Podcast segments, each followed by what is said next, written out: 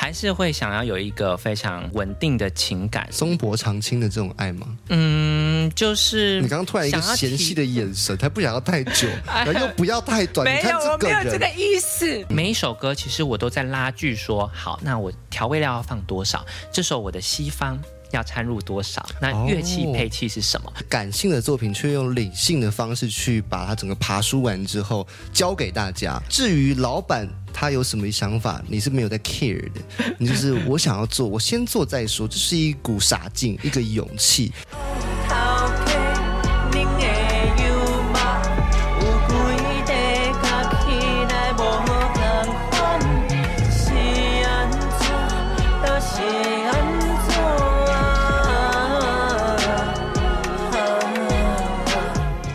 收看音乐新鲜人，我主持人 Jeff 黄介甫，今天来了一位好朋友，他是易晨儿，他发行第二张专辑叫做《说破喝》，欢迎。Hello，大家好，我是易晨儿。今天有一个 YouTube 的影像版本，请大家去搜寻易晨儿和音乐新鲜人，因为呢，他做了一个版本，今天特别从新竹带过来，听说过来之后尺度蛮高的，因为它很大一张。对，自己不告说说吧。短 Ken，你知道我那个上国光号，然后这样还卡卡的，还要这样侧着走，然后就觉得啊，有够拍谁这样，然后大家都看，但也借机宣传啦，大家就会去查说，啊，这到底到底是什么名啊？这样哎，我昨天真的在做功课的时候，因为最近访问很多嘛，昨天访问你的好朋友蔡家珍，你帮他写歌，新专辑里对面，对对 h i d B B。对，Hit it baby，没错，这，首歌就是你的创作，你帮别人写的。可是这一次你自己也发专辑了，是再次恭喜，是取了一个名字。我昨天用 Chat GPT 查了一下，它是一个梵语，对已经不是台语范畴了，你知道吗？一成人唱台语歌的，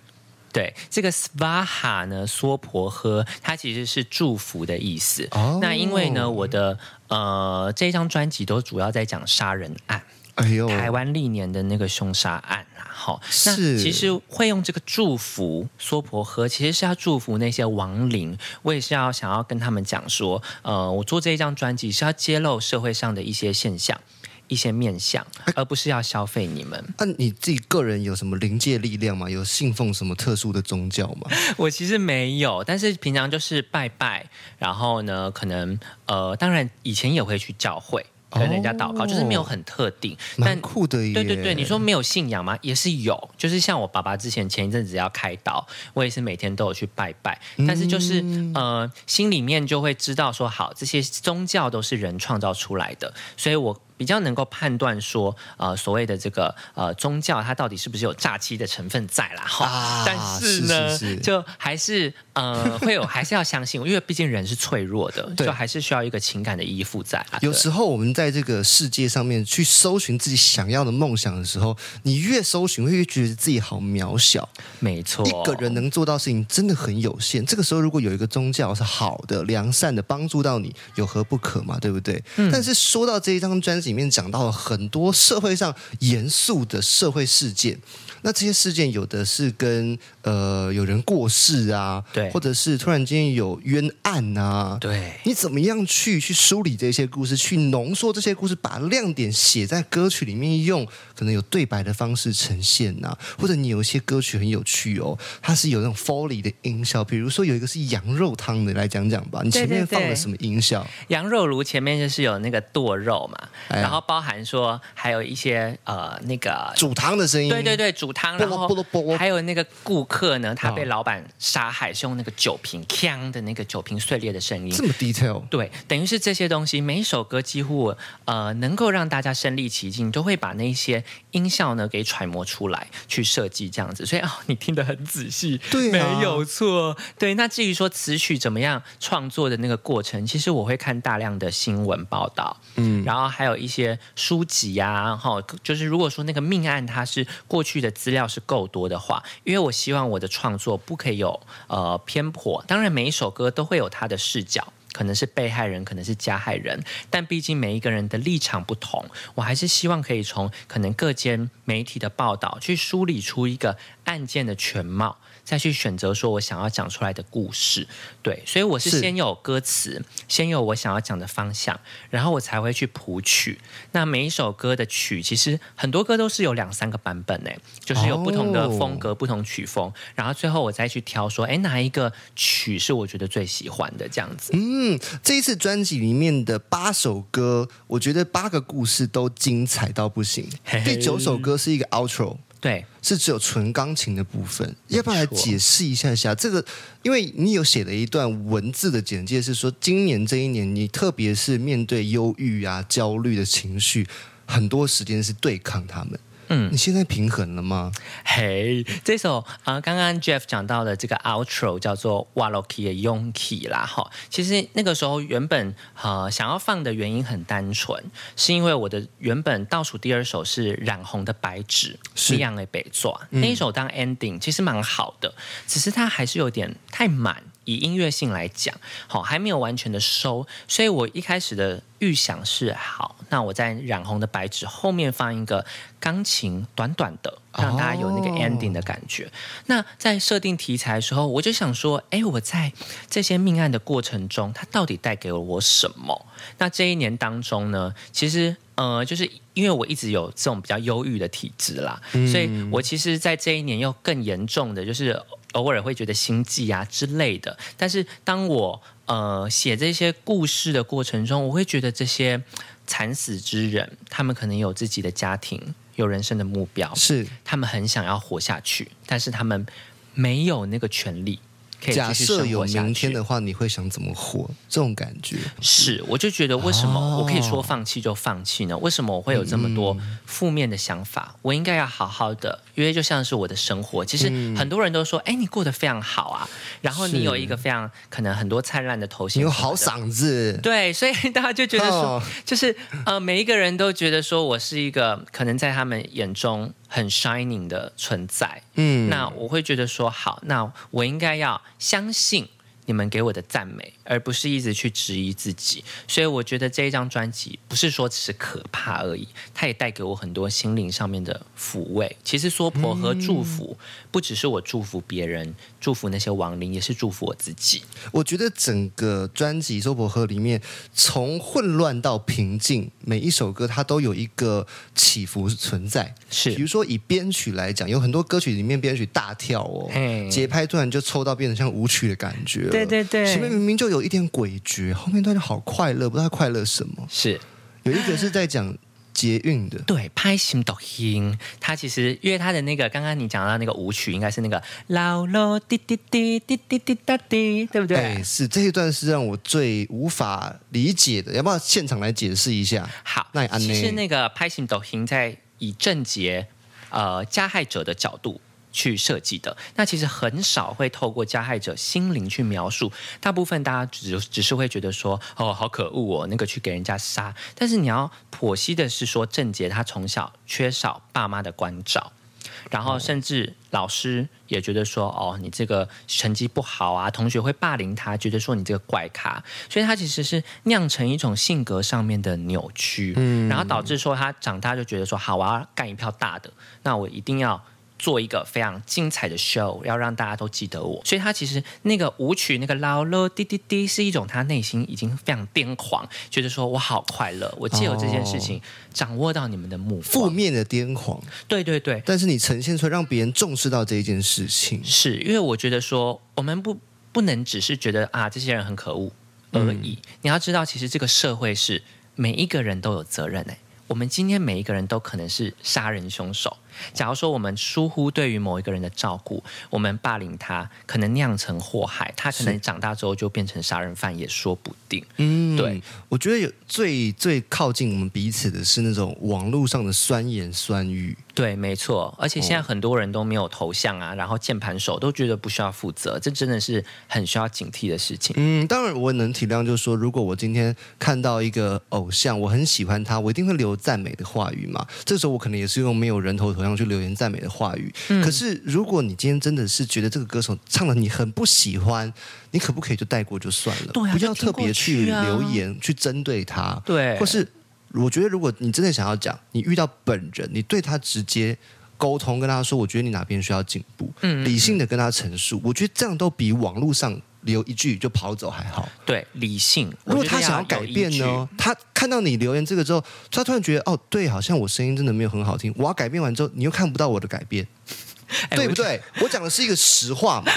我之前有看过一个复评，他是他还来私讯我，然后哦是用简体字，然后他就说呢，你写这些台语歌不伦不类，然后。他没有讲不伦不类在哪里啊，然后嗯很空泛，然后他下一句讲说不要只靠一张脸拍拍照，我就想说你是在赞美我吧，然后哇。我看到下一句，我就突然哎好啦，你应该是在赞美我这样子，然后我就 OK 好 fine 这说到赞美，今天这一集除了要恭喜你发行的第二张专辑《说我喝》之外呢，呃，其实也要恭喜你双喜临门 Podcast 也开了。耶嘿，不是结婚双喜临门，是开 podcast。对，其实这是那个我们林从印老师，就是我的所属的映乐音乐老板。恩师啊，对，鼓励的，因为其实我一直以来都想说，哎，那我呃，podcast 有这个风气来之后，那我是不是录录音啊，跟大家分享一下我的创作之类的？然后老板就说，其实你很适合主持，你的哎谈吐什么的，所以他就觉得说，那哎，要不要邀请歌手来？嗯然后刚好说我。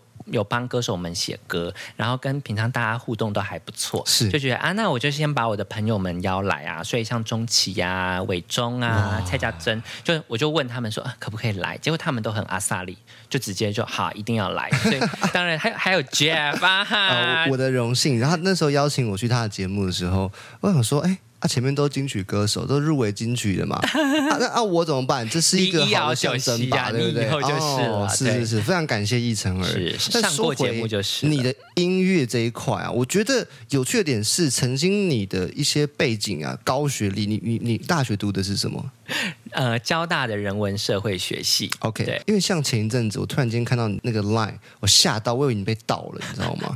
他换成一个土地公的脸，啊，文昌帝君，哦文昌帝君，不好意思，不好意思哦，这这一定要更正的。然后他的名称也换成范文还是什么？对对对对对，我我我真的认真吓吓到、欸，以为是假账号，对呀、嘿后来看一下聊天记录，哎，是易成儿，我要跟你确认，他说他要考研究所啦。是。后来研究所以第几名的姿态进入？啊、不好意思啦，第一名正取一哈，好讨厌哦这个 哪一所呢？啊、那个台湾大学，为什么想要继续往上读？你你自己对于学习这件事情，你的目标、你的动力是什么？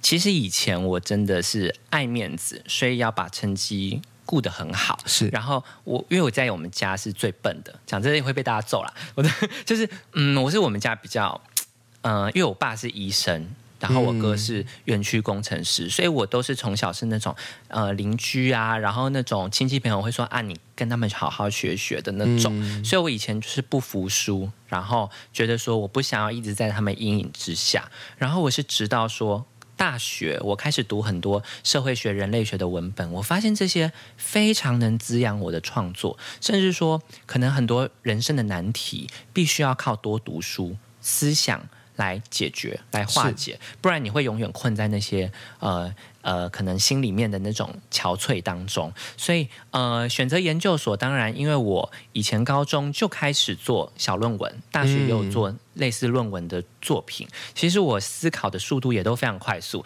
然后同学们也觉得，哎，你做出来的东西其实常常是有独特的见解。我就觉得，那我读研究所应该蛮适合的。对，所以我就想说，啊，那我就试试看。如果没有考上的话，那我就继续写歌。啊，有考上啊，就来念这样子。虽然讲的轻松，好像很惬意、很随机，可是他是认真，有在求神拜佛，当然自己非常努力，因为家人的压力，我相信这是最最无法避开的压力了。对对对爸爸当医生，然后哥哥又是园区工程师，我的妈呀！如果是我，我早就放弃学习了，我直接认输。哎呦，我不读书了，不好意思呢，我做的就不是读书工作哈，这样子。哦，但是我是一我读书一直以来比较小聪明啦，然后我也不是真的非常百分之百热爱读书的人你。再讲下去会不会会被走？你刚刚讲到做小论文嘛，哎呀没有但我觉得做论文这件事情哦，论文是很难的，他要去爬书很多社会事件，所以我觉得我理解了为什么你这么爱学习，因为世界有太多未解之谜，对也有很多事情是我即使知道它发生了什么，可是我还是无法理解人性为何这么做。对对对，所以我才想说要去深入的去探讨，因为我是一个好奇宝宝。是是是，但你究竟是一个感性的人，还是是一个理性的人？我真的很好奇。我真的非常感性，我很多事情都是靠，因为外表可能大家会觉得比较理智啦，但是我很容易被人家的那个话语带入，像可能我同学、他。呃，前几天说说说他以前小时候呢，可能呃爸妈离婚啊，疏于照顾，是是他就躺在床上说他呃那个很想死的事情什么，他只是讲这几句，他很冷静的讲，然后我就哭了，就是我很容易我的那个情绪就被带入，然后去投射到人家的一个处境当中。你很适合当演员呢、哎，我以前国中是话剧社。最佳男主角，啊全国戏剧比赛这样，让我们欢迎最佳男主角易晨儿。但后来就转了，转唱歌这样，是还是比较喜欢唱歌。这金曲新人、金曲最佳台语专辑奖易晨儿。啊这样我会太爽，不要。但是你你说你是一个很容易感动的人，对所以最近一次落泪就是因为听到朋友的故事。对对对，然后我就会想要把它可能记录下来，写成歌。所以我觉得可能很多网友他们会说：“哎，我的作品可能跟人家比较不一样。”其实因为我写的不是单纯很市场性，我是希望说真的发自内心，很多我想要。呃，跟大家分享的那种心灵层面的东西，去跟大家去讲。我觉得回归到这是说婆和第二张专辑里面八首歌，八个不同的面向探讨的社会事件，每一个都蛮严肃的。但是你的老板、你的头头重印老师在听到你要发想这些主题，他没有为你捏把冷汗。虽然我知道你有底气，你刚好就读社会科学类的这种嘿嘿你你是有很多庞大的资料库去支撑你这些论点，以及你可以够理性的去平衡叙述，所以我觉得你讲这些主题，呃，我听起来是不担心，但是老板总会担心吧？因为其实我的那个跟他那个林崇英老师只有签词曲。啊，合约，所以其实唱歌这部分呢，他就是哼哼，你就做做看呐、当然，他听完整个题材，他觉得非常感兴趣，所以其实这一章呢有两首编曲，那个《黑光血光》跟《人味羊肉炉》是老师的那个呃工作室操刀，嗯、不是老师的徒弟啦，就是哦最近刚新签进来的刘以佳、这位去，等于也非常年轻，后生可畏。对对对，然后嗯。去编的，所以老师也是给予非常大的一个支持，这样子。那当然，呃，他会觉得说宣传很重要，要想怎么样去宣传，包含说他其实编曲提供了很多看法。是因为老实说，我的歌声它其实你说创新吗？好像又带有一种人文台语的典型的唱腔。啊，但是你又不是那种传统派的人，所以他就建议说，那你的旋律本身有一种台语的韵味，那编曲。那个西洋跟东方的那个比例的拿捏就很重要。那每一首歌其实我都在拉锯说，好，那我调味料要放多少？这首我的西方要掺入多少？那乐器哦配器是什么？然后等于是呃专辑这样排开来，有些就特别东方。特别传统 OK 那有些东西呢，它就是比较创新，但还是可以听到一些典型台语的影子在。所以老师等于是这一方面给我很大的协助。总归一句，就是感性的作品，却用理性的方式去把它整个爬梳完之后交给大家。没那错，至于老板他有什么想法，你是没有在 care 的。你就是我想要做，我先做再说，这是一股傻劲，一个勇气。不管你今天是不是做音乐的人，我觉得其实易成儿今年二十二，对二十二二，十二岁哦。你刚才想了一下，呃对对对，对，二十二岁能够有这样子的想法，我觉得是不容易的。但是我相信，在这个演艺圈，二十二岁的人非常多，嗯，没错非常非，常多。但是怎么样在这个里面再走出自己的音乐风格，嗯这件事情又是不一样。从取名说我和，就先有一个亮点，别人一定会想问嘛。解释完之后，哎，发现你原来是一个对于人性这么样子有深入的敏感度的人，嗯嗯，然后你又真的还蛮有想法的。这些事件被你这样像是音乐说书人说了一遍之后，好吸引人哦，谢谢。好想要真的每一个事件都去认真的去查询。这就是为什么我妈做音乐了。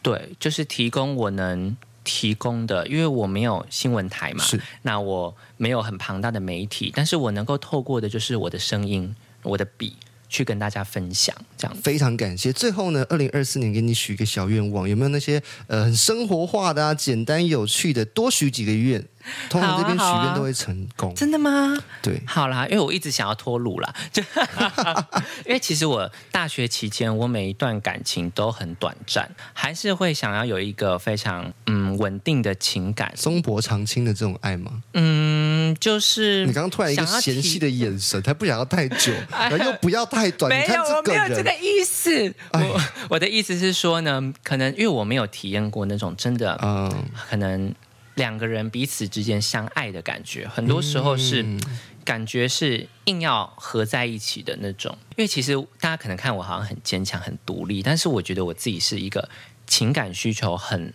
大的人。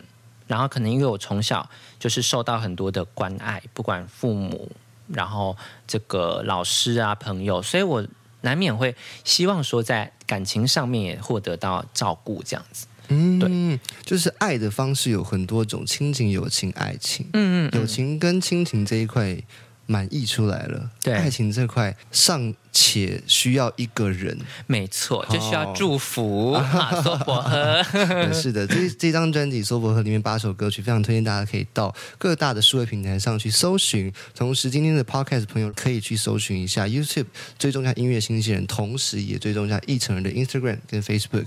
我相信未来你很快又会有接下来的作品吧，应该会缓一下。因为你已经来第三次了耶。哎，对啊，我们很少有来宾来三次的，哎嘿，哎，那我算很幸运，非常幸运但之后先会先缓一下，思考一下之后的方向，这样子。对，但新作品还是要先听呢，这是对没错热腾腾的没错专访。今天专访第一站就献给音乐新星，对非常感谢大家一定要来听《说婆喝》这张专辑，好听的哦。嘿嘿，谢谢 Jeff。